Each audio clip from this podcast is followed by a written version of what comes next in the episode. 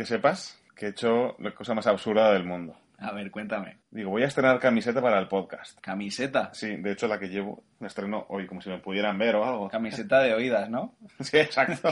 Hombre, yo creo que si afinas el oído, se puede escuchar a los orcos en Mordor ahí. Sí, un poquito, ¿no? La, la influencia de Sauron va a llegar El ojo. a nuestros oyentes.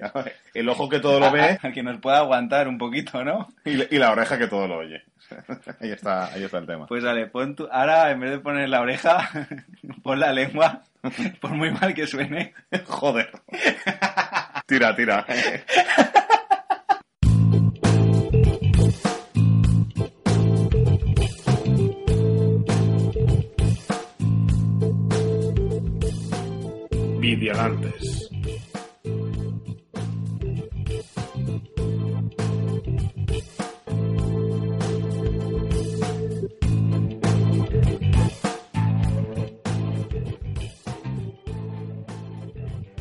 Antes de nada, queremos deciros que al final del podcast anterior, si algún campeón o campeona llegó al final, dijimos que a partir del siguiente podcast, quien llegara al final y detectara algo que todavía no habíamos decidido, pero ahora ya lo hemos pensado y ahora os lo diremos, pasaría algo. Pues bien, ya tenemos el qué y cuál será la recompensa. Exacto, ese algo ya está formado, Exacto. estamos todos preparados, ¿no? Tenéis que detectar una frase hacia el final del programa y quien la detecte y nos la haga llegar podrá enviar un audio y aparecerá en el siguiente podcast hablando de lo que quiera, del mundo gamer, de un videojuego. Sí, de de, lo que- de lo que quiera, de lo que quiera. O alguna petición, algo que queráis que hagamos en el podcast. Comentar un poco esto, dar vuestra opinión y luego decirnos, ¿y qué opináis vosotros? O, o lo que queráis, simplemente que tendréis un espacio para, para intervenir, que nosotros pondremos el, el audio, siempre y cuando os quedéis hasta el final como espartanos y espartanas y detectéis qué frase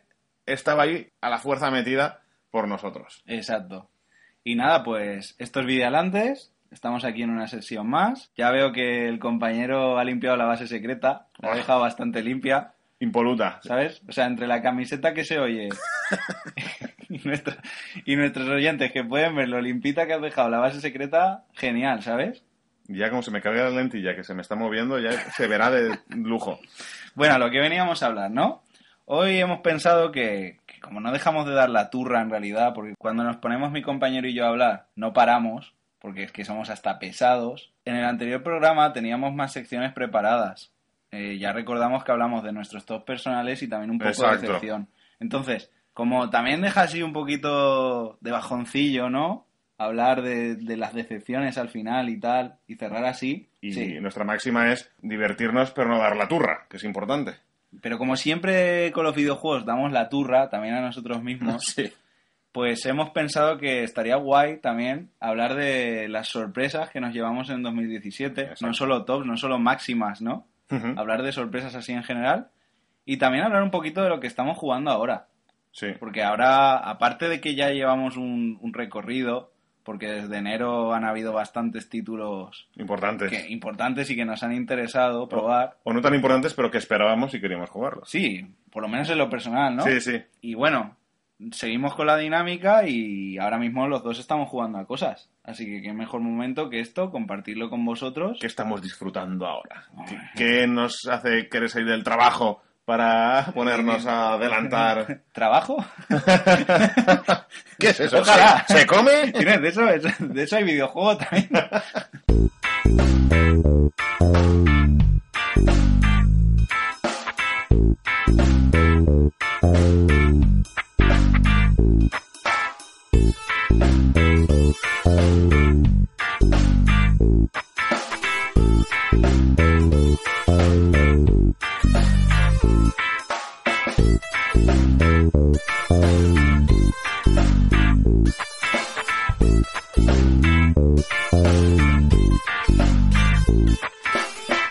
Sims de Tarantino. Eso podría estar bien. Un Sims de Tarantino. De Tarantino. O sea que... Peggy 18. ¿Estamos desvariando?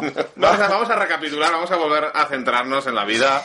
Vamos, si, es que esto está lleno de sorpresas, vamos a hablar de sorpresas, pero es que la vida es así, ¿no? Llena de sorpresas para bien y para mal. Entonces, hoy, ¿qué vamos a hacer? Hablar un poco de sorpresas para bien, ¿no? Sí, claro. Ya dijimos que 2017 era un buen año y aparte de los tops hemos estado jugando a más cositas y hay cosas que por X detalles nos han sorprendido más que otras, ¿no? Entonces, ¿qué, qué tal? ¿Qué me dices? ¿Cuáles son tus sorpresas? Cuéntame algo, cuéntame alguna. A ver, la mayor sorpresa posiblemente fuera el Sombras de, de Guerra. Jugué al primero, jugué al Sombras de Mordor, me gustó, me gustó bastante, yo creo que del mundo de Tolkien seguramente sea lo mejor que se ha hecho, por lo menos para mí. Y de la segunda parte no esperaba demasiado, no esperaba grandes cambios. Y no ha sido un cambio radical, pero sí que he encontrado sorpresas que han hecho que el juego me mereciera mucho la pena.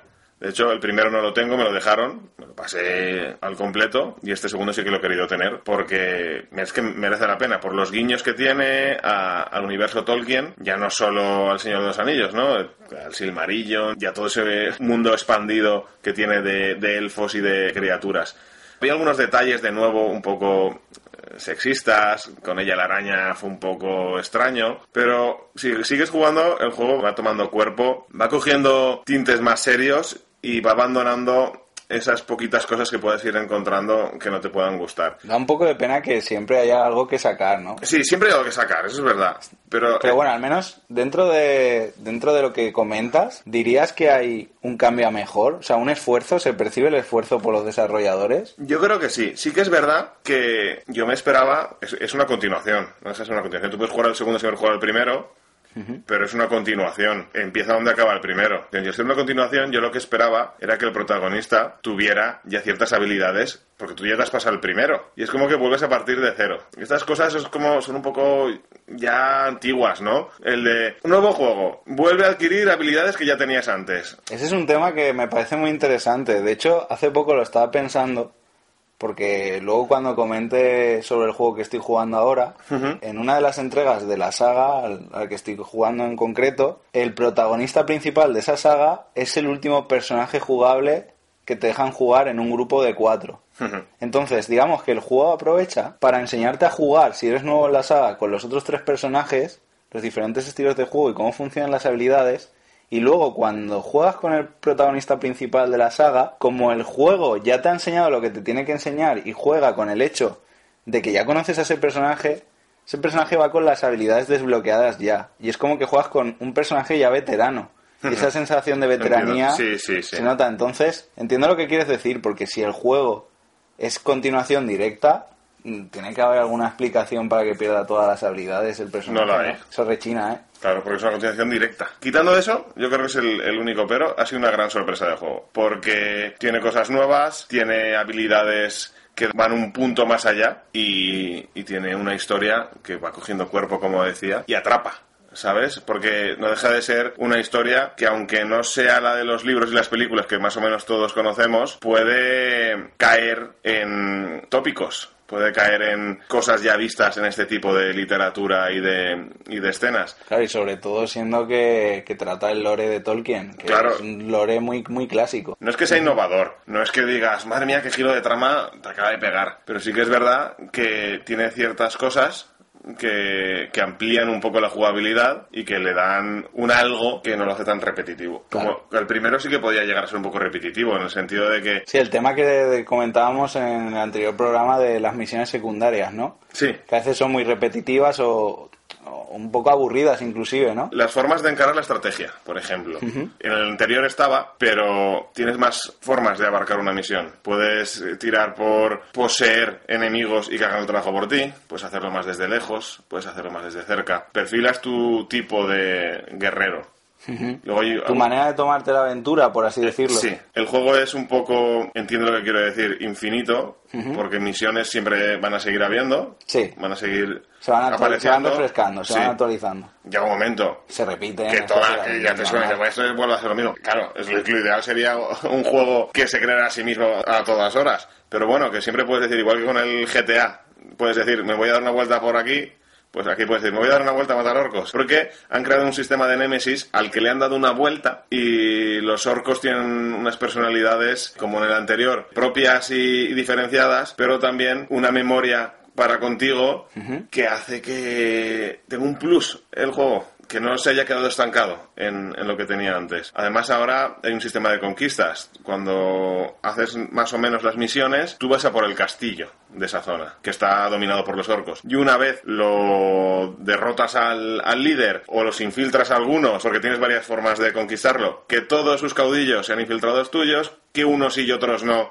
Y entonces con algunos combatirás y otros te ayudarán cuando vayas al asedio. También puedes hacer que vas a saco a por todo o que entre ellos se maten, tenderles emboscadas en campo abierto. Tienes muchas formas de ir a, por el castillo final. Y luego, una vez ya lo tienes, no se acaba ahí. Pueden ir a reconquistarlo y quitártelo. Entonces, Esto tiene un componente estratégico muy Claro, fuerte. tienes como varios tipos de, de momentos y, y de batallas. Yo creo que por eso ha sido la sorpresa. No me esperaba para nada este cambio en el guion, ¿no? Este cambio Sí. de, de jugabilidad también y que luego el final, después de que conseguir, digamos, vencer al enemigo final, el juego sigue con un elemento ahí ya puramente repetitivo, que se va complicando cada vez más y que ahí ya es guerra, guerra, guerra, guerra, guerra y sobrevive hasta el final. Y ahí ya desbloqueas ya el final absoluto.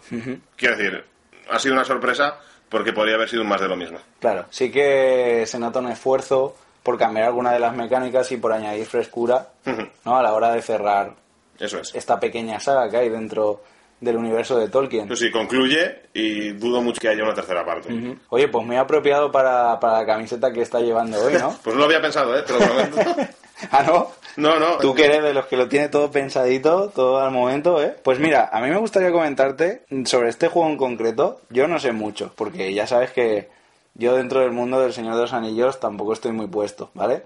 Y me sabe mal, porque siempre hablo del tema polémicas y tal, con el, con el Mafia 3 ya pasó, pero es que hubo esta pequeña polémica que hubo con el juego con las loot boxes, Sí. ¿no? De hecho, me lo comentaste tú. Sí, te lo comenté. Es verdad, me acuerdo. Entonces me gustaría que comentaras un poco, si puedes, cómo has percibido tú el tema de las loot boxes dentro del juego. Yo es que mm, eso no lo he vivido. Me refiero, tú me dijiste que habías leído, ¿no? Algo había leído de eso. Tampoco estoy muy puesto porque ya te digo, no entiendo completamente cómo funciona el juego. No me he metido dentro de... Tiene una serie de monedas que aparte de las del juego hay como dos monedas. La moneda con la que eh, adquieres mejoras y la moneda, digamos, virtual con la que compras estas cajas, ¿no? Extra. Este dinero en parte lo puedes eh, obtener con el juego, pero es muy poco.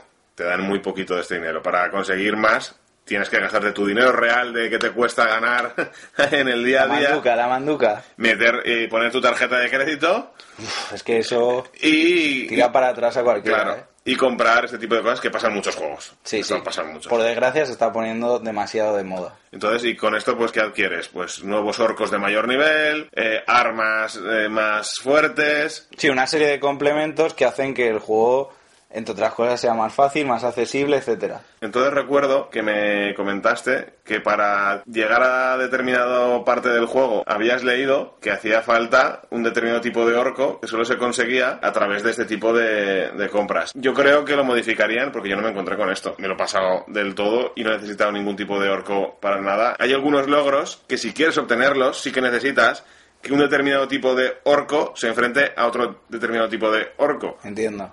Pero ya es más cosa de logro de la Play. No, no influye a la narrativa del juego. Influye a que si quieres el Platinum, pues igual te toca... Sí, apoquinar un poco, por lo menos Claro. tener paciencia Exacto. y, y Y- que la suerte te acompañe. Exacto, pero eso pasa en otros juegos. Por eso creo que no, no es nada que haya pasado con este juego en concreto, sino que es lo que por desgracia nos tienen acostumbrados la industria del videojuego. Nada, era una curiosidad. Sí, sí, sí. O sea, yo me alegro de que tu experiencia haya sido positiva con el juego. Además que era un juego que me comentaste que le tenías muchas ganas. Sí, yo espero que haya sido siempre así y no haya sido una rectificación, porque igual sí que es verdad que hay, hay gente que ha jugado este juego antes y sí que ha pasado por esto porque tenía que tener este tipo de orco. Hombre, si ese fuera el punto, comprendo que lo hubieran cambiado porque realmente tira para atrás. O sea, Claro. fastidia bastante la experiencia Ya te juego. gastas un dinero en el juego como para que encima te lo corten a mitad y tengas que pagar más para poder ver el final del todo. Como allá por cuando se empezaron a estilar los DLCs muchísimo. Me acuerdo de un juego de Prince of Persia. Sí, que para jugar el capítulo final tenías que pagar por DLC. Pues prácticamente sería lo mismo, solo que sería un caso peor porque te toca suertes, claro, es una loot box. pues eso, cuando vas a por un logro en el primer Rino Kuni, yo paso de los logros, ya lo sabes, lo he dicho mil veces, pero me di cuenta de que para tener uno en concreto necesitabas un elemento y había un, creo que era un 0,7% de probabilidades de que un enemigo concreto te lo soltara. Es que para que eso pase, uff, ahí a confiar en la suerte a tope. Y lo que es peor, a veces ya no es los logros, a veces es para completar una misión. Sí, claro. ¿Que es una misión secundaria? Sí, pero no puedes depender tanto del azar para pasarte una misión por secundaria que sea. Sí, lo entiendo. Pues me ha gustado mucho, la verdad. O sea, sabiendo encima tus gustos, me gusta mucho que, que te haya complacido el juego. Sabiendo lo friki que soy del Señor de los Anillos. Exacto. Siento repetirme, pero es que la camiseta lo demuestra, ¿sabes? Nuestros oyentes la están escuchando. ¿Sabes? Los orcos de Moria están ahí haciendo presión, ¿sabes? Para que ahora vayan a la tienda y se compren el juego y a darle a tope. Y es que después de los que sacaron de las dos torres, de Retorno al Rey, que eran, sobre todo, no eran rol, era simplemente un mata-mata, ¿no? Era divertido porque manejabas a los personajes que te gustaban, pero no te aportaba nada. Si no deja de ser un juego fan. No. Claro. Y luego se han hecho muchos del Hobbit, de la Comunidad del Anillo, que eran muy paleros. En juegos que si te gusta el universo, pues bien. Pero eran muy flojos, eran muy flojos. Lo mejor que se ha hecho antes de estos dos juegos fue el de la tercera edad, que fue un juego de rol muy chulo, que tú llevabas unos protagonistas que iban como justo por detrás de la Comunidad del Anillo. Ostras, qué, qué interesante, ¿no? Y estaba muy chulo. Es verdad que no te da mucha libertad. Era muy un poco pasillero y no era excesivamente difícil. Pero al menos era un poco como... Pero ya era algo original. Es un poco como lo que plantea este, ¿no? Es algo más del lore de Tolkien. Exacto. No te vamos a contar la misma historia. Vamos a contarte algo nuevo y además vas a ser partícipe de ello. Que me parece muy bien. O sea, no sé. Sí, más que algo nuevo, que sí que te cuentan cosas nuevas, es coger cosas de, pues, del Silmarillion y de cosas que han pasado antes, te lo mezclo con algo nuevo que me lo invento, pero lo mezclo con cosas que pasaron en la segunda edad. Y tampoco haces los mismos productos cíclicos, ¿no? Reciclando otra vez la misma historia. Cuentas un poco también de historias que a lo mejor solo el que se ha visto las películas no sabe tanto. Claro. Y está muy bien. Te toca, quiero escucharte. Pues mira, mm, tú tienes tus pasiones, ¿no? ya comentamos en, en el anterior programa que yo había quedado decepcionado con el Sonic Forces, que sabes Sí. que me gusta mucho Sonic. Hombre, tú eres de sonido toda la vida. Pero a la vez, aparte de esta decepción, también hemos tenido una gran sorpresa, porque los fans del Sonic clásico de toda la vida, ¿no? Scroll lateral 2D, hemos tenido el Sonic Mania. Sonic Mania es un juego que me ha sorprendido como fan de Sonic gratamente, ya no solo como fan de Sonic, sino como, como fan del género de plataformas en general, ¿no? Creo que es un juego de plataformas muy fresco, que sabe captar la esencia de los clásicos y que además se atreve a aportar algo más, pero algo más dentro de las bases de ese clasicismo. ¿Vale? Entonces, Sonic Mania es un juego que trata. Mm, o sea, si tuviéramos que decir algo malo del juego, es que yo creo que no tiene una dirección general fija. Me explico. El juego mm, no creo que tenga un punto A, de ese punto A pasas a un punto B y así hasta que llegas al final.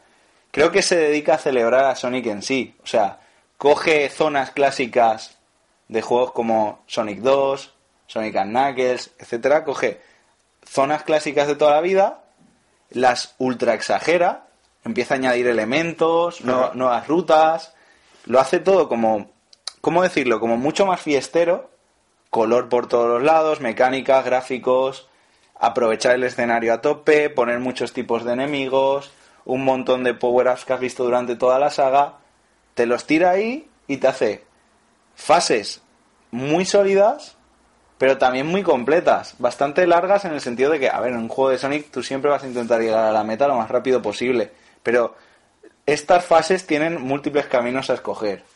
Y eso está muy guay, porque a la hora de rejugarlo, siempre tienes algo nuevo que hacer.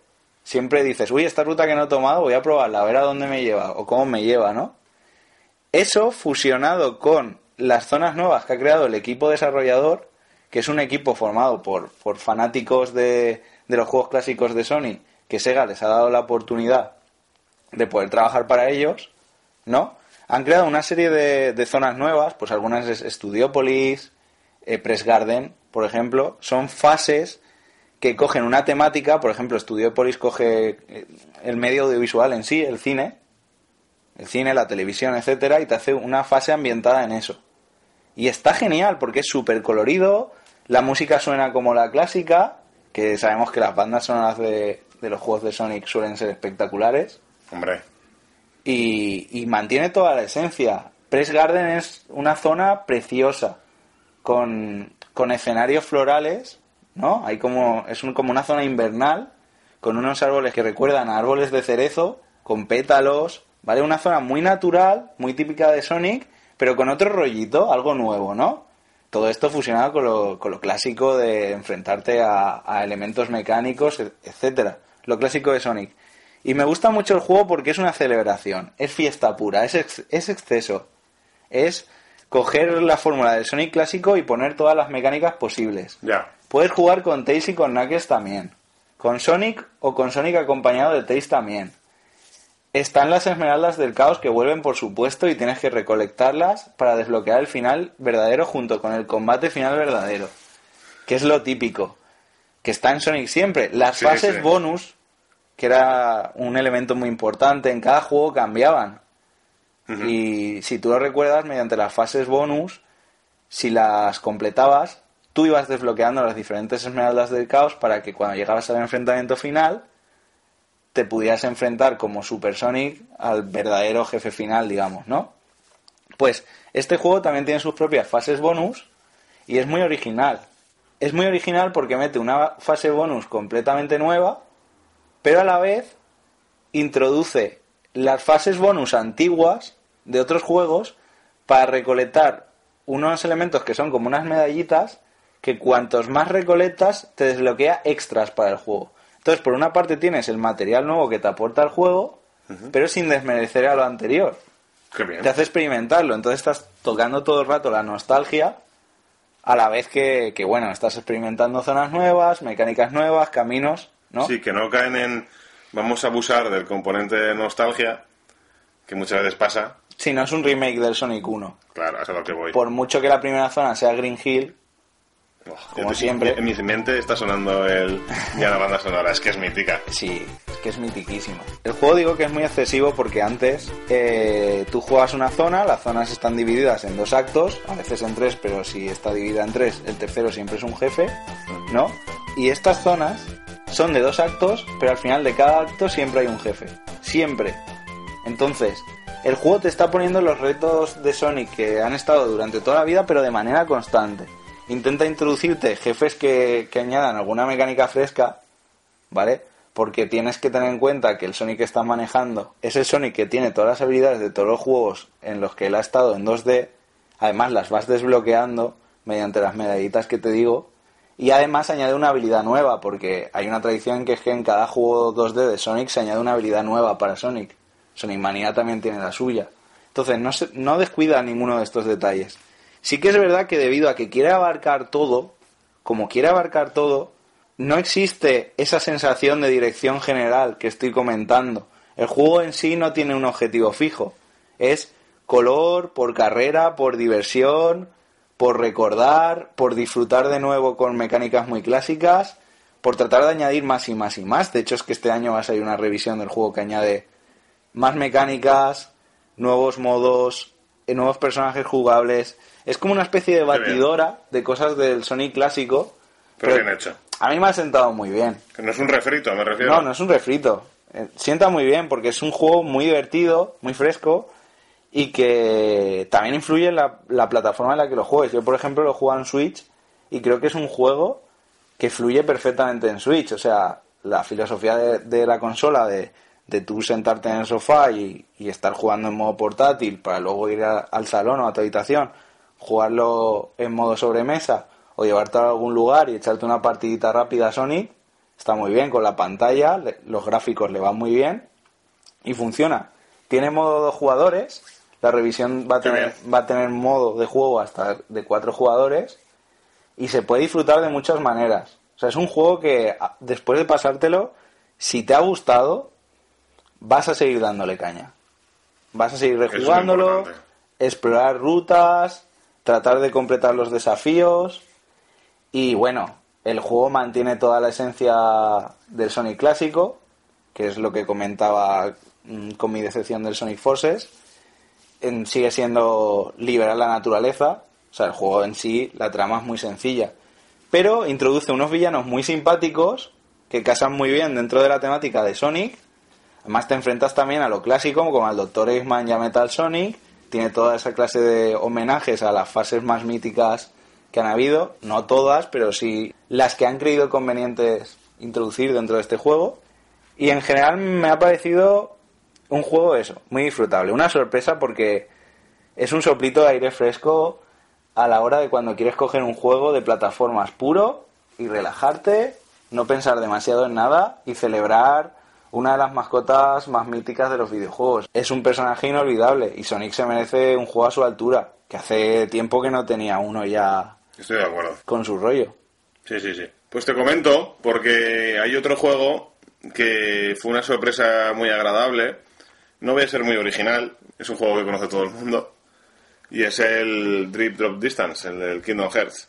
Meterse en Kingdom Hearts es meterse en un pantanal, ¿eh? Es meterse Muy en un barrizal, sí, sí, sí, muy serio. Este juego, tan necesario como que no sabía que era tan necesario, pero tan necesario como es para jugar al 3, porque parece que sea 1, 2 y el 3, pero es que hay que jugar al Drop Distance antes de jugar al Kingdom Hearts 3. Este juego yo sí que lo he jugado y te doy completamente la razón. Es un juego que es puente y es necesario haberlo jugado. Claro, no es como el Beer by Sleep, que me parece de los mejores de la saga. Por lo menos en cuanto a la jugabilidad, es el que más me ha gustado, de todos. Igual con los mundos me quedo con el 2 y en cuanto a dificultad con el 1.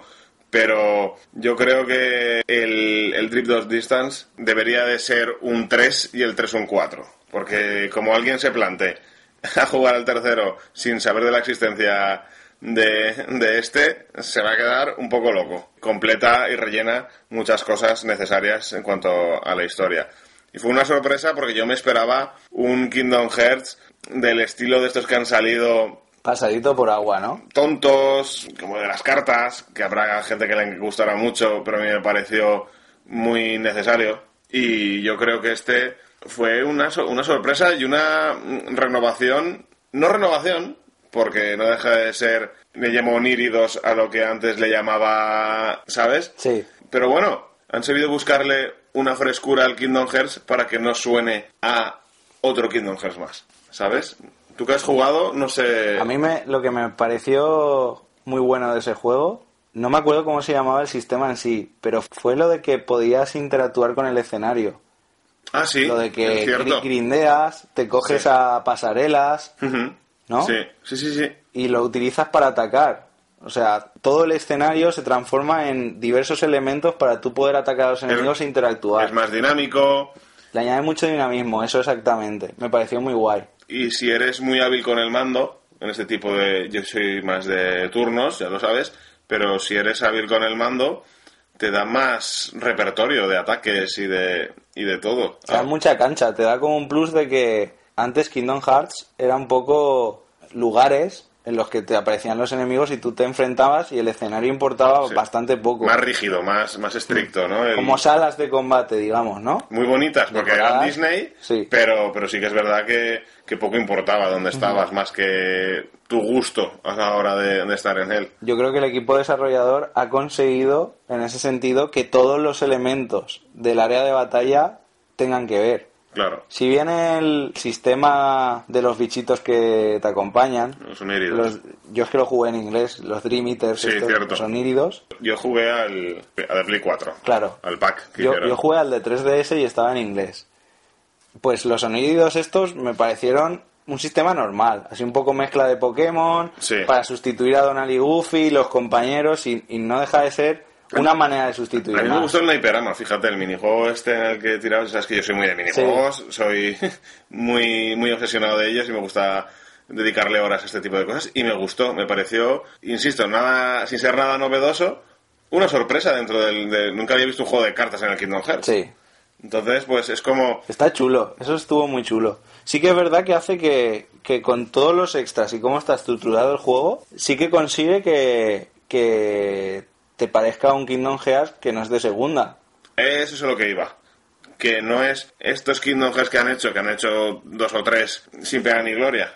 Que es como, a ver si sacamos más ventas, que hay mucho fan de, de esta saga. Y encima que en muchos de estos lo importante para la historia ocurre al final o es un detallito ínfimo que tú te miras la wiki o te miras tus vídeos y te lo O solucionas es, te rápido. cuento lo mismo pero de otra manera. Sí, el Chain of Memories era así. Exacto, no me acordaba del nombre. Eso es a lo que me refiero. Es un juego que, para no ser numérico, creo que. Igual me equivoco y dices sí que ha tenido mucho bombo, pero yo creo que no ha tenido tanto bombo como lo que realmente es. Yo creo que hicieron bien en incluirlo dentro del recopilatorio que tú jugaste, Sí. el de PS4, el 2.8. Que claro, en cuanto a historia, ya no solo es que haga revelaciones de personajes y revelaciones de la trama muy importantes, eh, evitando los spoilers, por supuesto, sino que es que es el juego que asenta las bases del 3. Eso es. O sea, meterte en el 3 sin saber qué es lo que se ha sembrado en este juego es recoger un melón que no sabes cómo va a saber exactamente, Estás ¿no? con los melones. Que hay que abrirlo. Lo abrimos y nos lo comemos que dentro de poco veranito, ¿eh? Melón con jamón. Un saludo para Laura. Ella lo entenderá. Además, hay una cosa que es el hecho de, de los mundos nuevos. Aparecen mundos nuevos que son muy divertidos de jugar. Porque cuántos mundos, sin citar ninguno en concreto que todos sabemos cuáles son, vuelven a aparecer otra vez en el Kingdom Hearts. Anda que no tienes películas y no sé, hay nuevos mundos. Vamos a evitar spoilers de nuevo. Hay nuevos mundos muy bien diseñados, muy chulos, muy divertidos, muy bien eh, llevados a la trama de Sora y de Riku. Merece la pena jugar estos mundos. Sí, hay bastantes mundos nuevos y lo siento, pero hay uno que tengo que decir que me gustó que incluyeran, que es el del jorobado de Notre Dame. Hombre, Es que era un mundo que yo pienso que era necesario, ¿no? Y hace mucha ilusión verlo con ese villano, con Frollo.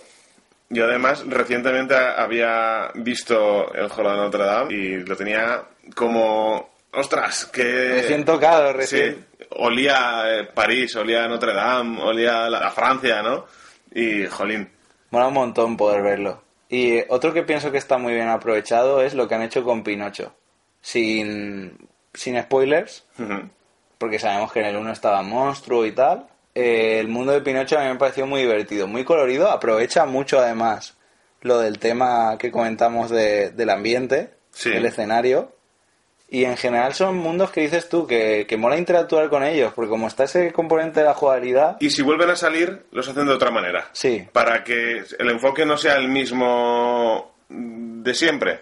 Para que veas otra parte de ese mundo. No Como lo que van a hacer en Kingdom Hearts 3, cuando salga el mundo de Hércules, no vamos a volver al Coliseo del Olimpo, sino que vamos a jugar en la ciudad de Tebas. Y Claro. eso está muy bien. Que ya me gustó mucho en el Beat by Sleep. Salía Zack. Sí, no dejaba de ser el Coliseo del Olimpo también. Entonces, es un plus, ¿no? Una expansión que mola. A mí me gusta. Ya, a mí me gustó y me pareció... Nada como Auron en el inframundo. No, eso... A ti, Auro, no se te puede Hombre, tocar, ¿eh? Auron es Dios. Eh, pero otra cosa que me sorprendió de este juego fue la parte final. La parte final del juego. Es desafiante. Me Sí. pareció muy desafiante. Sí. Yo es creo que muy de- complicada. Hay un salto Desde el muy 1, fuerte de desde el 1, que me parece que es el más complicado, no había retos tan buenos en el Kingdom Hearts. Es mi punto de vista. La cámara también hace mucho, que la Sí. del 1 era muy Era, primaria. Era complicada de llevar bien. Pero bueno, si eso te ayuda a conseguir retos, que al final tú cuando juegas también quieres un reto. No nos olvidemos que no es una película. ¿Vale? Entonces, me gustó también lo que comentas tú, que también me propusiera superarme un poquito, no que fuera un paseo en barca. Claro, es que yo noté que los mundos finales había un salto de dificultad enorme. Te salían oníridos súper fuertes, El nivel de repente subía. muy muy fuertes y además es que Tenías que ir a notabas subir que nivel. notabas que exacto no- notas que tu nivel no es, no es suficiente es. tienes que volver atrás o quedarte en zonas seguras luchando para levelear Luego hay una cosa muy buena, que fue una también componente sorpresa para destacar este juego y no otros del año pasado, que fue el tema del sueño. sí Tú no controlabas hasta cuándo ibas a manejar uno de los protagonistas. es cierto eso era un puntazo Y te podía joder mucho si estabas en mitad de batalla importante. sí O si querías ir a por un cofre y ya no habías completado ese mundo todavía porque caías y hacia el final incluso ya usabas eso de forzar el sueño. sí Entonces eso era otro componente que le dio, es que estamos repitiendo la palabra frescura, pero es que es verdad, le dio una frescura a... le, le daba mucha vidilla al juego porque estabas como en tensión constante no llega a ser agobiante No, no llega a ser está lo bien que hecho, hace porque está bien hecho. no llega a ser lo que hace Final Fantasy XIII el tercer juego el Lightning Return Calla, calla, eso no existe. Que eso, te lo tengo dicho, eso es como Indiana Jones 4, no existe. Pero ¿por qué no existe? A ver.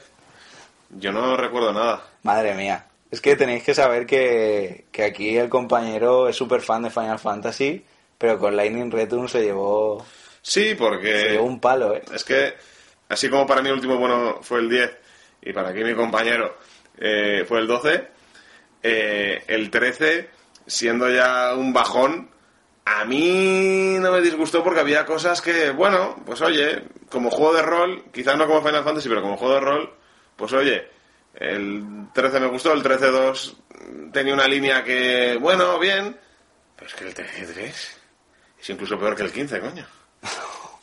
Eso para ti ya es decir mucho, ¿eh?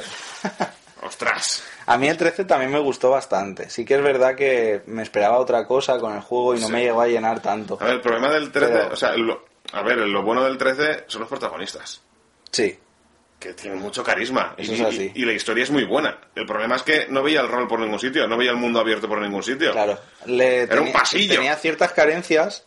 Cada uno tiene lo suyo, ¿no? Pero tenía ahí unas patas cojas que había que solucionar. Y luego poner tiempo, que no me pongas tiempo de Exacto, rol. que es a lo que vamos, que es lo que pasa en el Kingdom En el Hearts. Kingdom Hearts. Que está el tema del tiempo, pero gracias a, a la mecánica del sueño que comentas, pero está metida de una manera mucho más justa y que añade ese componente de expectación, ¿no? Y de estrategia también. Que estás, ¡guau! Es que me quedan tres minutos para cambiar de personaje. ¿Qué hago? Entonces, a ver. Voy a por un enemigo, voy a por un cofre, me voy a una tienda a comprar. Claro, te lo tienes que plantear muy bien, porque luego juegas con el otro personaje y no tiene nada que ver. Y a mí me gustó. Además, narrativamente me pareció muy adecuado para la historia que te quieren contar, Sí. porque como es una prueba para los personajes con los que estás Sí, jugando, un examen. como es un examen, exacto. Es como cuando estás haciendo un examen y te queda poco tiempo, ¿no? Tienes que saber administrarte. Y eso narrativamente también se, se va viendo dentro del juego. Es un es. componente muy interesante. Te toca. Me toca, pues a ver. Yo sé que no eres muy fan del género, de hecho creo que no eres nada fan. A eh, ver. De los survival horror, ¿no? Uf. Porque te da mucho miedo. Soy un cagao. Pero He jugado algunos, ¿eh? De día. Pero de día con, con música feliz de fondo. Exacto. Los osos amorosos. Pero tengo que decir que... Madre mía. Con los ositos amorosos a tope, ¿eh? Hombre, Pero- Qué cabrón cuando quitaba el color. Bueno, dime. Sigue, sigue. Pero tengo que decir que, que Devil Within 2, Ujú. que es el, el otro juego que me ha sorprendido mucho, ha sido mi sleeper del año. Sleeper en el sentido de que un juego que la prensa no le ha hecho mucho caso y es un juego que es muy notable. Tiene unas características muy notables. Está bien hecho, tiene unos gráficos bien, la jugabilidad cumple lo que promete, tiene una dirección, yo pienso que adecuada, o sea, han sabido expresar lo que quieren expresar y como secuela pienso que funciona mucho mejor que el primero. Es un juego que salió y a las pocas semanas ya estaba tiradísimo de precio porque creo que no demasiada gente le hizo caso. Pero realmente, tanto como secuela como juego de survival horror aparte, funciona muy muy bien. El primer juego, Devil Within 1, es un juego de Shinji Mikami que conocemos por, por la legendaria Resident Evil, ¿no? Básicamente. Residente Evil. Y Devil Within 1 era una especie de mezcladillo de varios componentes, de varias mecánicas, mejor dicho, que se utilizan en los survival horror. Era un juego que, como he dicho que era excesivo el Sonic Mania, este era muy variado en cuanto a ahora una zona de esconderte, ahora una escena de combate total, ahora vamos a probar estas mecánicas de persecución, ahora otro tipo de, de mecánicas con este jefe final, enemigos invisibles, eh, enemigos invulnerables de los que tienes que escapar, otros que los tienes que masacrar, zonas con trampas, ¿vale? O sea, combinar a lo mejor una zona de sigilo con otra zona con trampas letales. O sea, metía muchas cosas, eran como minijuegos dentro de un juego general. Y si bien sí que tenía una dirección, en lo personal noté que al juego le faltaba un punto. La historia era buena, eh, te interesaba jugar, querías saber qué estaba pasando. Es bastante largo, eso es un plus, porque los survival horror no suelen tener mucha duración. No. Pero pienso que, que le faltaba un algo. El personaje principal parecía que todo le daba como igual. Tú ibas avanzando y, y ni se asustaba ni nada. Sebastián Castellanos era un personaje que, que, bueno, que para mí le faltaba un puntito. Pero en el 2 Un veranito. Exacto. Pero un veranito de vacaciones, porque lo que pasa a ese hombre también es para hacérselo mirar, ¿eh? Pero sí que es verdad que en el 2 cambia un poco esa dirección y deciden hacer un juego eh, diferente en varios sentidos. Primero que los personajes están mucho más definidos. Sebastián Castellanos es un personaje que pasa de no hablar casi nada en el primer juego a hablar por los codos. Habla, tiene inquietudes, no es un personaje 100% benigno, tiene sus problemas, lo percibimos como un personaje muy humano y la historia está muy englobada alrededor de él. Utiliza mucho la psicología del juego y para un personaje así pienso que, es muy importante que el personaje esté muy definido psicológicamente. Y en pues sí, en ese tipo de juegos en la secuela, Sebastián Castellanos demuestra mucho, mucho más que en, la primera entrega. Y también se va encontrando con otros personajes que añaden un plus. El villano también es muy interesante y todo lo que pasa en la historia, para no spoilear, como siempre, me parece que es una historia que sin ser tampoco una locura ni algo súper innovador, funciona muy bien dentro de su género y aporta algo, mm, no diría tampoco tan novedoso, pero sí diferente que te mantiene, te mantiene jugando, queriendo saber qué pasa. Pero es que luego, jugablemente, introduce un concepto que yo no he visto en otro survival horror, nuestros oyentes me corregirán si lo saben, pero es que el juego introduce pequeñas zonas de sandbox en un juego de terror. O sea, tú juegas en escenarios pequeñitos que funcionan como sandbox, que son trozos de ciudad, ¿no? Unos trozos de una ciudad, y tú te vas moviendo y tienes como misiones secundarias y misiones principales dentro de esos pequeños trocitos jugables, pero es un poco hacerlo tú mismo. Como lo que comentaba del, del Breath of the Wild en el anterior programa, ¿no? Solo que a muy pequeña escala y que luego que esto no es un GTA. O sea, se juega como un GTA, pero no funciona así. Estamos en un juego de terror. Esto quiere decir que, por mucho que sea un sandbox, los recursos son muy limitados, los tienes que buscar muy bien, los enemigos son súper letales, tienes que pensarte muy bien cómo te vas a deshacer de los enemigos, cómo los vas a batir o cómo vas a huir de ellos, ¿vale? Y siempre hay una recompensa para cada decisión. Si juegas sigiloso, llegarás a las zonas sin recibir daño, guardando recursos y teniendo pues tu pequeño arsenal para poder defenderte cuando llegan los jefes o momentos más tensos de la aventura.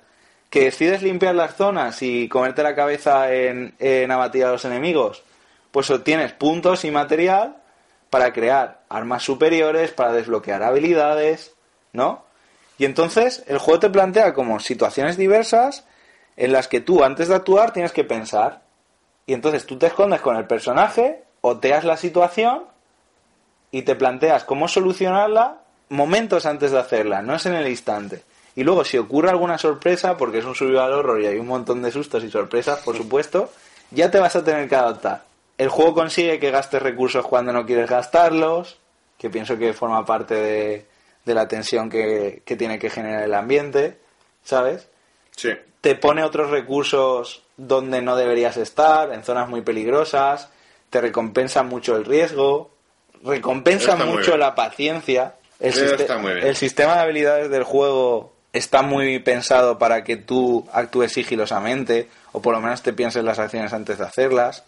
Hay personajes que interactúan dentro de esos pequeños sandbox que van un poco a su bola y tú ya decides si ayudarles a tope, pasar de ellos o aprovecharte de los recursos que, se dejan, ¿no? Etcétera. Hay como microclimas, digamos, son microclimas jugables que funcionan muy bien y funcionan de una manera que, es personal de, Evil Within 2. Y como encima llevas a un personaje que digamos que piensa tanto en sí mismo, en solucionar su situación, a pesar de que se relaciona con otras situaciones, narrativamente queda muy bien. Que soluciones las cosas como tú quieres porque el personaje quiere que sean así. Claro. Y mientras vas avanzando por la muy trama. Bien traído. Exacto. Mientras vas avanzando por la trama, todos esos componentes se solapan. Y al final, pues te vas a quedar con que no es solo un sobrevive y pégate cuatro sustos. Se ha convertido en un juego que tiene un fuerte componente de aventura y que realmente te hace sentir que tú estás en una ciudad llena de múltiples horrores en la que tú tienes que reunir tus recursos y sobrevivir como puedas. Eso sumado a la historia que ya te digo me pareció muy interesante, un apartado técnico bastante notable y un componente que me parece importante que es que el bestiario de enemigos es muy variado. Hay un montón Qué de importante tipos. es eso. Hay un montón de, de diferentes tipos de enemigos. Eso cada vez veo más juegos muy buenos que pierden bastantes puntos por el hecho de que al final los enemigos, si no son muy pocos, se parecen mucho entre ellos. Aquí hay, enemigos que obviamente son como los comunes y que muchos que se parecen entre ellos, etcétera. Pero pasan dos cosas. Uno, que son letales.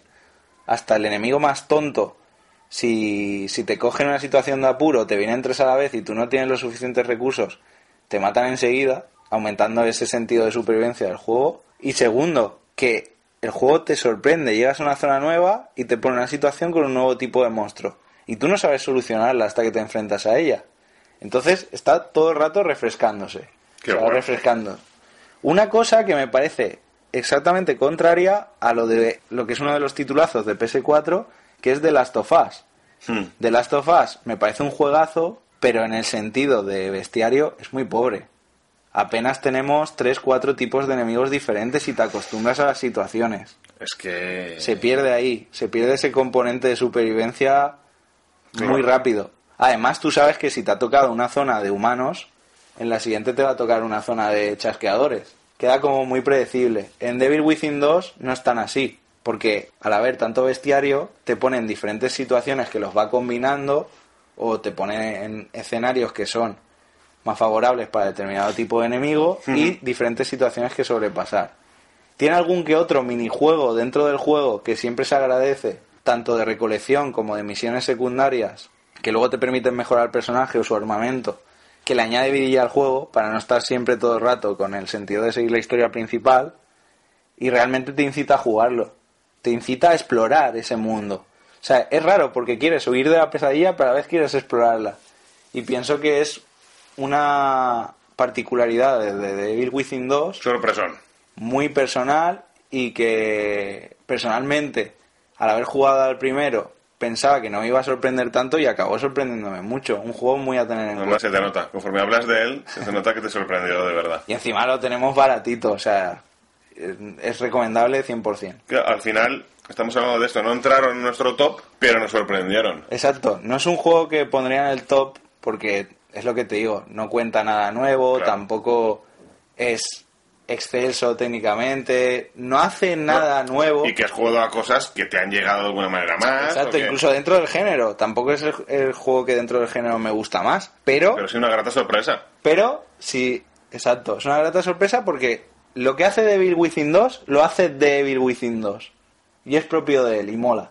Mola jugar a un juego de terror, a un survival horror, que tenga su propia identidad y que Claro. también se salga un poco de, de la moda, de los juegos de, de correr y esconderte en primera persona, etcétera. Yo también he escogido los míos por el hecho de que quería jugarlos, pero no me esperaba. Sabía que me iba a gustar, pero no tanto. ¿no? Yo creo que no es lo que nos ha pasado. Sabíamos que era una apuesta segura para nosotros, pero luego dijimos, "O- ostras, y tan segura, ¿no? Sí, Yo para acabar quería comentar muy brevemente el Day of the Tentacle, hombre, juego mitiquísimo. que es un juego mitiquísimo, buenísimo, y para mí es la madre de las aventuras gráficas, junto con el Green Fandango. Me parecen las dos aventuras gráficas que más he disfrutado, incluso por encima del Monkey Island, que es otro referente, evidentemente.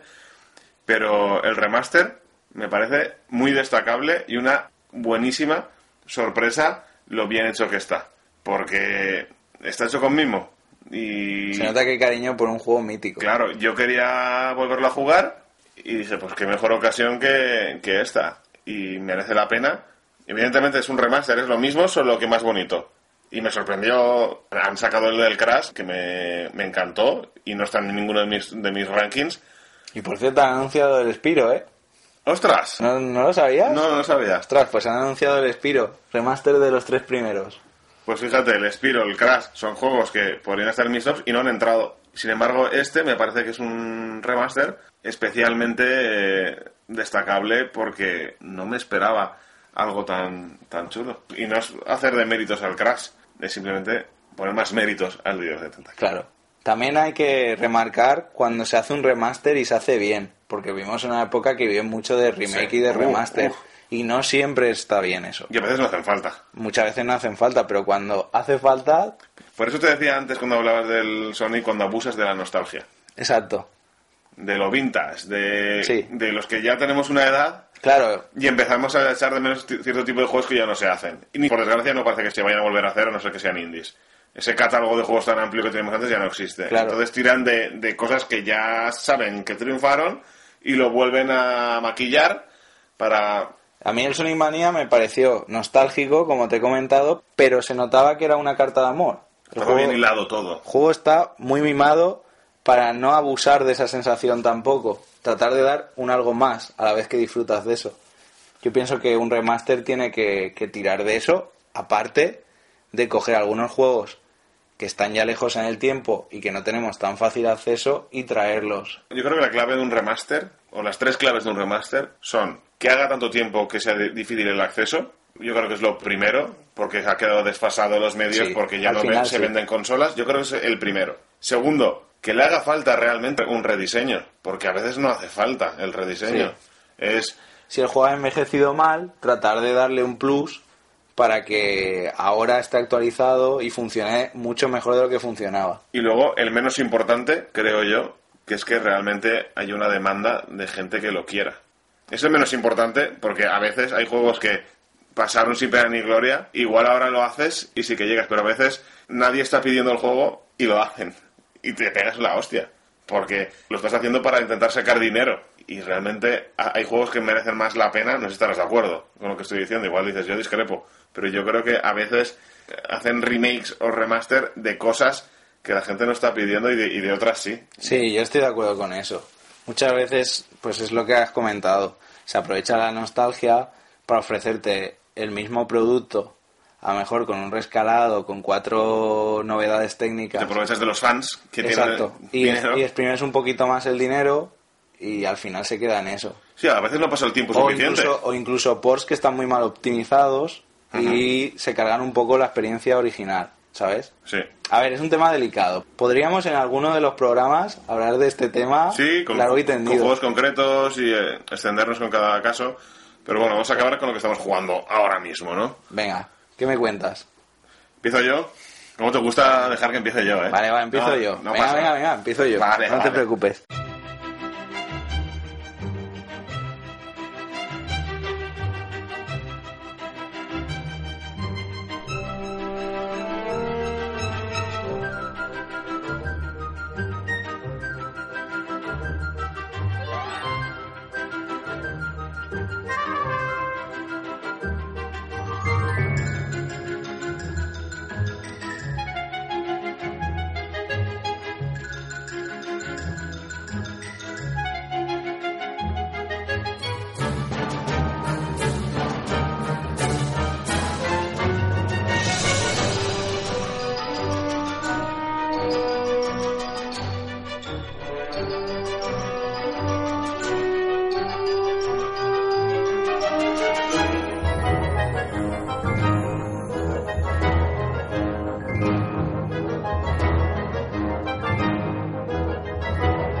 Yo estoy jugando ahora mismo, no es un juego de este año, pero ha sido un juego que ha salido recientemente, el que me ha incitado a comprármelo ya por fin, porque además estaba baratísimo, que es el Yakuza 0.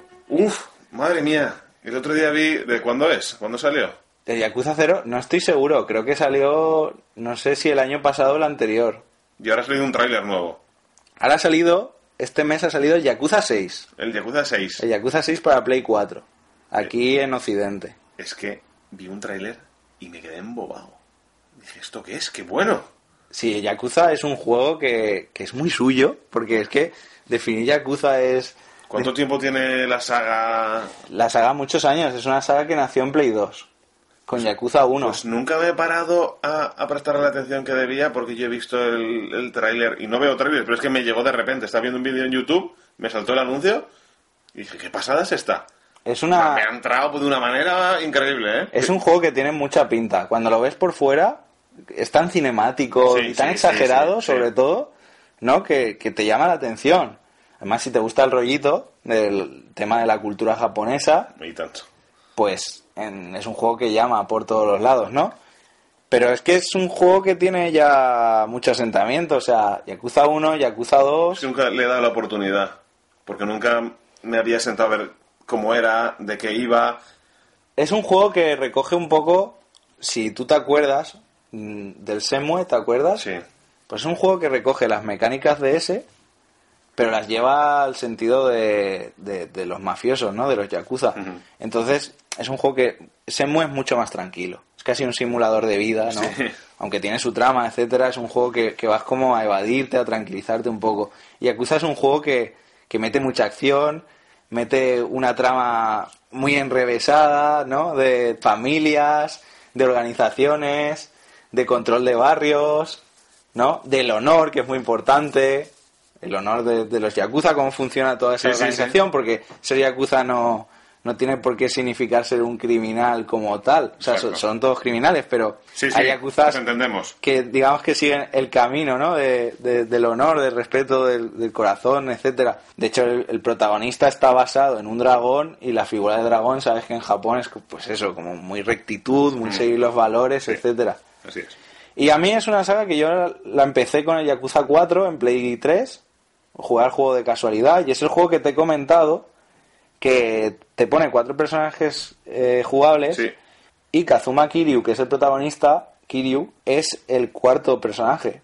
Y cuando por fin llegas a manejarlo, es como un mito dentro del escenario en el que estás jugando, porque ya lleva, tío, tres juegos detrás de él. Qué bueno. Y cuando empiezas a manejar al personaje ya tiene todas las habilidades desbloqueadas, es un personaje como veterano, etc. Eso yo creo que es algo coherente y algo que demuestra que la industria del videojuego ha evolucionado, ¿no? Un poco, por lo menos en... Por lo menos se nota que se esfuerza en ser coherente con lo que está contando. Y mola. Claro, no es otra vez coges una saga y es, bueno, voy a aprender la habilidad otra vez, me van a tratar como un niño con un tutorial otra vez, Sí. ¿sabes?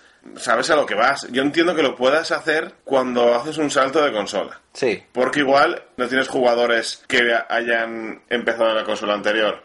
Pero si estás dentro de una misma consola, yo creo que la segunda y tercera parte dentro de esa consola deberían tener una continuidad en cuanto a, a no hacer un tutorial, en cuanto a tener las habilidades. Eso que comentas no solo es interesante, sino que pasa en Yakuza 0, porque como...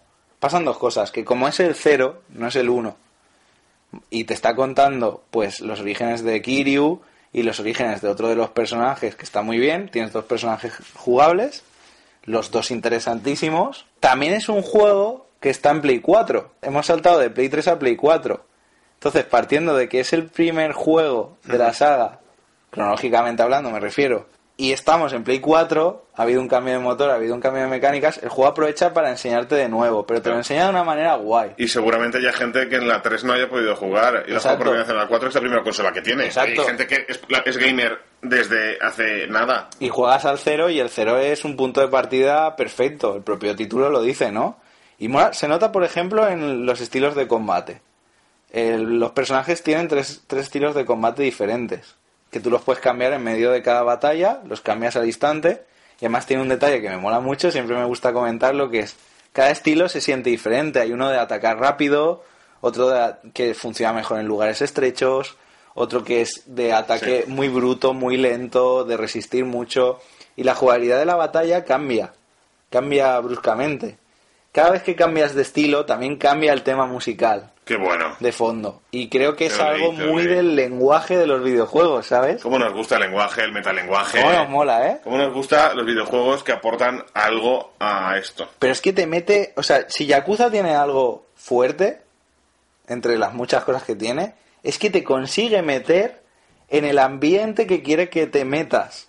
O sea, si estás luchando una batalla a lo bruto, el tema musical va a ser muy cañero y va a ir con un ritmo que va a favorecer a, Inversión. a- a tu jugabilidad, te vas a meter.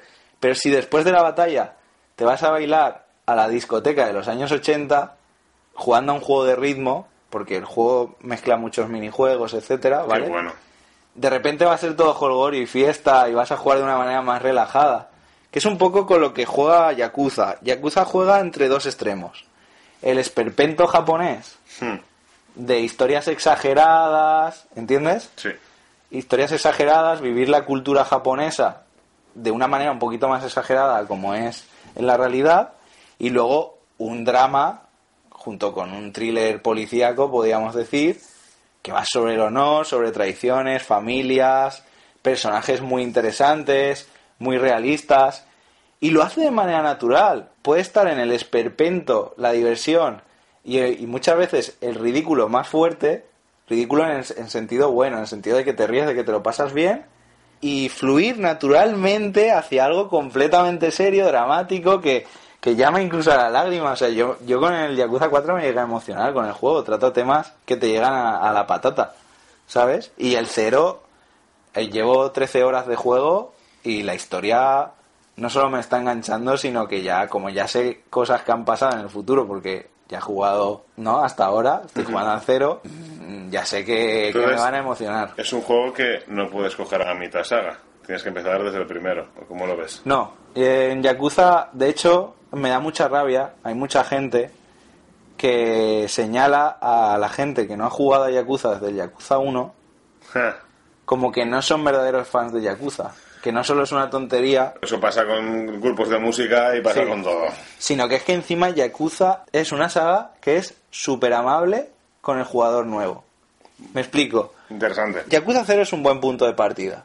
Y también tienes Yakuza Kiwami, que es el remaster del 1 en Play 4. ¿Vale?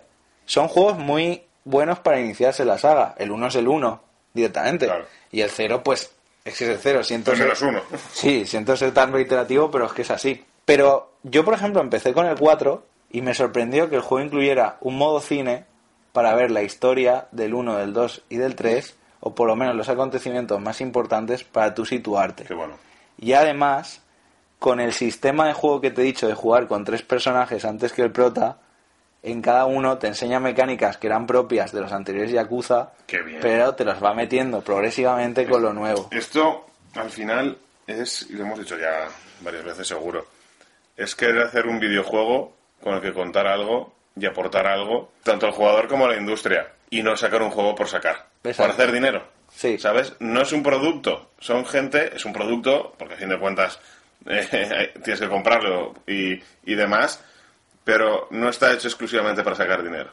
Me explico, ¿verdad? Sí, por supuesto. Entonces, yo lo que veo, por lo que me cuentas, es que el Yakuza quiere llegar al jugador y quiere aportar su granito de arena en la historia de los videojuegos. Yo creo que sí. Y además es un juego que por la cantidad de misiones secundarias que tratan, muchas tratan sobre rutinas de la vida japonesa, algunos habitantes, ¿no? Tú notas que el creador de la saga quiere que establezcas un vínculo con el juego. Quiere que establezcas Eso un es, vínculo claro. con Kamurocho, que es el barrio en el que juegas, con Kiryu, que es el protagonista, y los personajes que tienes alrededor, y con esas historias tan personales, tan de honor, tan... Aunque parezca irónico decirlo siendo que es una historia de mafiosos, tan de sentimientos, al final, tan de sentimientos, hace que el juego realmente, fuera de batallas, fuera de minijuegos, fuera de, de vivir lo que es la vida de un yakuza, una manera un poco esperpéntica, como te, te comento, pero al fin y al cabo te pone la vida de un yakuza, te lo pone de una manera que notas que el juego te está diciendo, quiero que tengas un vínculo emocional conmigo, quiero aportarte algo, quiero expresarte algo, pero no cinematográficamente, aunque tiene muchas escenas de vídeo el juego y tiene un montón de texto. O sea, hay momentos que incluso se podrían catalogar de novela visual porque los personajes hablan un montón. Pero está utilizando lo que comentamos, el lenguaje de los videojuegos. Quiere que te metas y que vivas la historia de Kazuma Kiryu y lo que le rodea durante esa serie de juegos. Y que no te pierdas un detalle. Si tú eres nuevo, no te preocupes que te vamos a poner las cosas fáciles.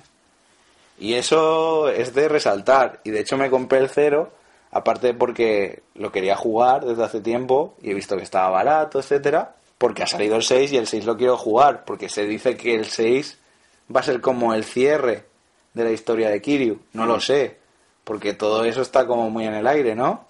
Pero me apetece mucho jugarlo y primero tengo que completar el cero para cerrar ese vínculo emocional con el 6 que estamos hablando. Un juego que sé que voy a tener en cuenta y de momento con 13 horitas me estoy pasando genial y seguramente te hablaré más de él. Bien, bien, bien. Es una saga que me ha entrado por el ojo hace poco y ya te digo, solo con ver el tráiler ya estoy deseando echarle el guante. Pues un día disfrutarlo. ¿Y tú qué me cuentas? A ver. Pues yo voy a tratar de ser breve, porque como no, ya nos estamos plantando en un podcast eh, largo, largo, pero bueno, ahí está, para el espartano espartana que llegue al final y esté atento a ese detalle del que hemos hablado para poder participar en el siguiente Ahí, ahí. programa. Ya vendrá, tenéis que detectarlo, todavía no ha salido, pero si llegáis podéis estar al sopesquete. Quiero hablarte de Nino Kuni 2. Buah. Este es un juego que tenía ganísimas de que me hablaras de él. El Nino Kuni 2 Que esperado, ¿eh? Lo tenías esperadísimo. Lo tenía esperado y estaba seguro de que me iba a gustar, pero que no iba a poder igualar al 1. Lo tenía claro, tenía, tenía muchas ganas de probarlo, tenía muchas ganas de jugarlo, de pasármelo bien, porque sabía que lo iba a disfrutar muchísimo, pero sabía que había una serie de personajes del 1 que tenían tanto carisma que difícilmente en el 2 pudieran igualarlo. Pues yo empiezo a jugar al 2. Lo del carisma, aún me quedan muchas horas para verlo. Yo creo que eh, acabará y seguiré pensando del carisma. Pero es que a todo el mundo que no haya jugado ninguno, le voy a recomendar el 2 antes que el 1. No me digas. Sí. O sea. Y eso que tú del 1 eres un enamoradito, porque hemos hablado largo y entendido. Sí, sí, el, el 1 tiene muchas cosas que para un jugador que lleve jugando a rol toda su vida dirá, madre mía, qué fácil es el juego. No me supone ningún reto, porque es verdad, es un juego muy fácil. Es muy divertido, eh, recuerda muchas cosas de los juegos de rol de antes, esos mapas en- enormes, ese tipo de cofres que no puedes llegar y te los tienes que dejar para más adelante y apuntártelo en un papel, esa cueva a la que no puedes entrar de momento porque te falta el medio de transporte, pero sabes que igual se te olvida que está ahí esa cueva. Estamos hablando de no utilizar guías, evidentemente. Claro, claro.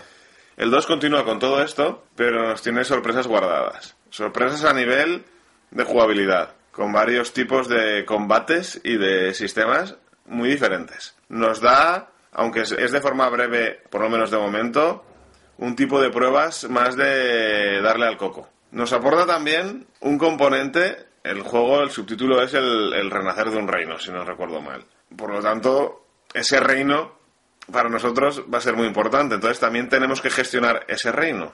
Tenemos muchos frentes abiertos en el juego y está muy bien porque nos da esas horas secundarias que muchos demandamos cuando estamos jugando al rol de voy a dejar por un rato la historia porque quiero centrarme en esto. Y ya no son las, las misiones secundarias, que tienen muchísimas y tienes que encargarte de buscarlas también, porque las misiones secundarias están enlazadas con la historia de una manera directa. No es me la encuentro de casualidad. Al final tú acabas yendo a buscarlas porque no quiero decir por qué, pero te aporta algo necesario para crecer en la aventura. Entonces son misiones secundarias que van más allá de lo que decíamos. Realmente aportan algo. Te Claro. interesa hacerlas, no son tan repetitivas. Pueden ser repetitivas en mecánica algunas porque hay, como siempre, tres o cuatro tipos de misiones secundarias. La de salvar, la de traerle material, pero las vas a buscar adrede porque como recompensa, como decía, tendrás un beneficio y no es el beneficio típico de, bueno, es que me dará un arma más fuerte o me dará... No, es un beneficio, que no quiero hacer spoiler, que te repercute directamente en un sistema que tiene el juego para ya no solo mejorar, sino avanzar. Por lo tanto, las secundarias dejan de ser secundarias por momentos. Son secundarias porque no avanza la trama principal, pero sin ellas tampoco podría Tampoco se podría llegar a entender la trama principal del todo. ya no solo entenderla, sino sobre todo que no podrías alcanzar determinados niveles sin los que no podrías desbloquear elementos que te llevan a poder continuar la aventura. Me parece muy interesante. Es como un sistema híbrido, ¿no? Tienes que hacer misiones secundarias para notar que la historia principal también avanza. Claro. O sea, es como que el, el universo de Nino Kuni 2 realmente es ambicioso. No solo es la aventura principal, todo el mundo abraza, ¿no? Sí. Esa historia principal también. Tú tienes tu historia en la que tú tienes tu reino y quieres lograr la paz en el mundo. Tienes esa historia principal, las cinemáticas que van ocurriendo conforme avanzas en la historia y luego tienes ese reino tuyo que tienes que conseguir que sea más grande para así poder tener poder suficiente como para tra- traer la paz. Y necesitas de esas misiones secundarias para que ese reino crezca. Entonces, está directamente relacionado. Claro. Porque si Una cosa crece al lado de la otra. Claro. Es interesante. aunque tú tienes la cinemática, que lleva la historia, si tú no haces las secundarias, llegará un momento Claro, por un lado el reino tiene que crecer y por otro lado las tramas e intrigas que van circulando alrededor de todo Exacto, eso. y me parece muy interesante porque Sí sí. no es lo mismo las batallas que haces con tus protagonistas que las batallas que haces como reino y líder de un reino. Muy interesante. Tú tienes tus campañas y tú tienes tu combate de mi equipo la espada, mi equipo, mi accesorio, y me voy a subir de nivel, que también subes de nivel de otra manera. Pero cuando aterrizas en el juego, tú tienes el combate que es más parecido al primero, el combate de rol de toda la vida, ya sea por turnos o activo, y luego está el otro que es más campaña con tus arqueros, tus espadachines, tus, ¿sabes? Y cómo lideras, qué estrategia usas, porque puedes tener todo arqueros, si tienes suficientes arqueros, porque luego puedes ir reclutando personajes también para este modo de campaña. O sea que es un juego de rol, de aventuras de rol, que tiene además como un juego de estrategia metido dentro. O sea, es, es que Sí. son como dos, dos jugabilidades, dos géneros que se abrazan Sí, exacto. dentro del mismo juego, ¿no? Exacto. Es más importante la primera, pero la otra está aquí porque en algunos momentos para avanzar en la historia también necesitas este tipo de, de batallas. Entonces tienes que ir compaginando. Del diseño no hace falta hablar porque ya sabemos quién está detrás. Sobra decir que es, es precioso y que es muy bonito el juego. Visualmente es una pasada. Claro, Eso no se le puede cuestionar. la banda sonora sigue viendo de, de la anterior, tiene temas recurrentes y me está sorprendiendo muchísimo. Ya te digo que es que da una paliza el primero. Y el tema que he visto que es brutal es el de la traducción, ¿eh? O sea Ah, que no, nombrar la, la, la traducción sigue siendo espectacular. igual. No, no lo traducen los mismos que el primero, pero sigue siendo igual de buena. Con cosas de chiquito de la calzada, con cosas de eh, aquí, no hay que- aquí no hay quien La buena viva. traducción, ¿eh? Claro, si al final se complementa todo. La traducción, la banda sonora, mantiene esencias del primero, a pesar de que son muy distintos si has jugado al primero. ¿Se puede jugar a uno sin el otro? No tiene nada que ver. Absolutamente nada, nada que ver. Tiene guiñitos que te hacen gracia, pero es que no tiene absolutamente nada que ver. Es como jugar un Final Fantasy VII y un Final Fantasy VIII. Entiendo, entiendo. ¿Vale? Por Buah, eso, es que me lo vendes de una manera... por eso recomiendo yo el segundo antes. Lo necesito probar. Tiene, tiene sus cosas, como todos los juegos, ¿no? Eh, no es el juego perfecto porque vuelve a ser un juego que aunque sube la curva de dificultad un poco, sigue siendo bastante fácil porque es verdad que es un poco infantil. Ya no tan infantil porque tiene muchas críticas de, de muchos tipos, que esto da para hablar largo y tendido y no me voy a extender. Pero es un poco más adulto en contenido, no en jugabilidad. Sigue sin ser un reto, siendo más reto que el primero, sigue sin ser un gran reto. Pues os digo que tiene cosas, tiene cosas que se pueden mejorar. Pero es, es un juego que recomiendo muchísimo a cualquiera que le guste el rol. Ostras, pues este año, entre el Nino Kuni 2, que por fin va a salir Dragon Quest 11, Buah. Y otros títulos como puede ser el Digimon que salió en enero, estamos bien cargaditos de RPGs, ¿eh? Sí, sí, sí, sí, ya era hora. Hemos, teni- Apetecía, echarle horas, echarle horas. hemos tenido una época de sequía en el sentido que salían pocas o salían rancios. También tenemos el, el Xenoblade 2 en Switch. Sí. En julio va a salir el Octopath Traveler, que es de los de Bra- Bravely Default. Que- Que- ese, que- sí, ese sí que me lo vendes tú bien. Que a ese le tengo unas ganas tremendas. Ya tengo ahí los colmillos preparados para saltar. O sea que en cuanto a RPGs, vamos, vamos bien servidos. O sea, se Sí, le pueden sí, sí. echar horas, ¿eh? Desde luego. Pues nada, como resumen, de momento, ningún personaje tiene el carisma de uno de los personajes del 1, pero por el resto, el juego es brutal y nada, allí voy. Pues sí, que me voy mucho por las ramas. Así que hasta luego a ti y a los oyentes. Y nada, os esperamos en la próxima. A los podcasts te escuchas. Adiós a los podcasts. te escuchas. Venga, cierra ya. Sí.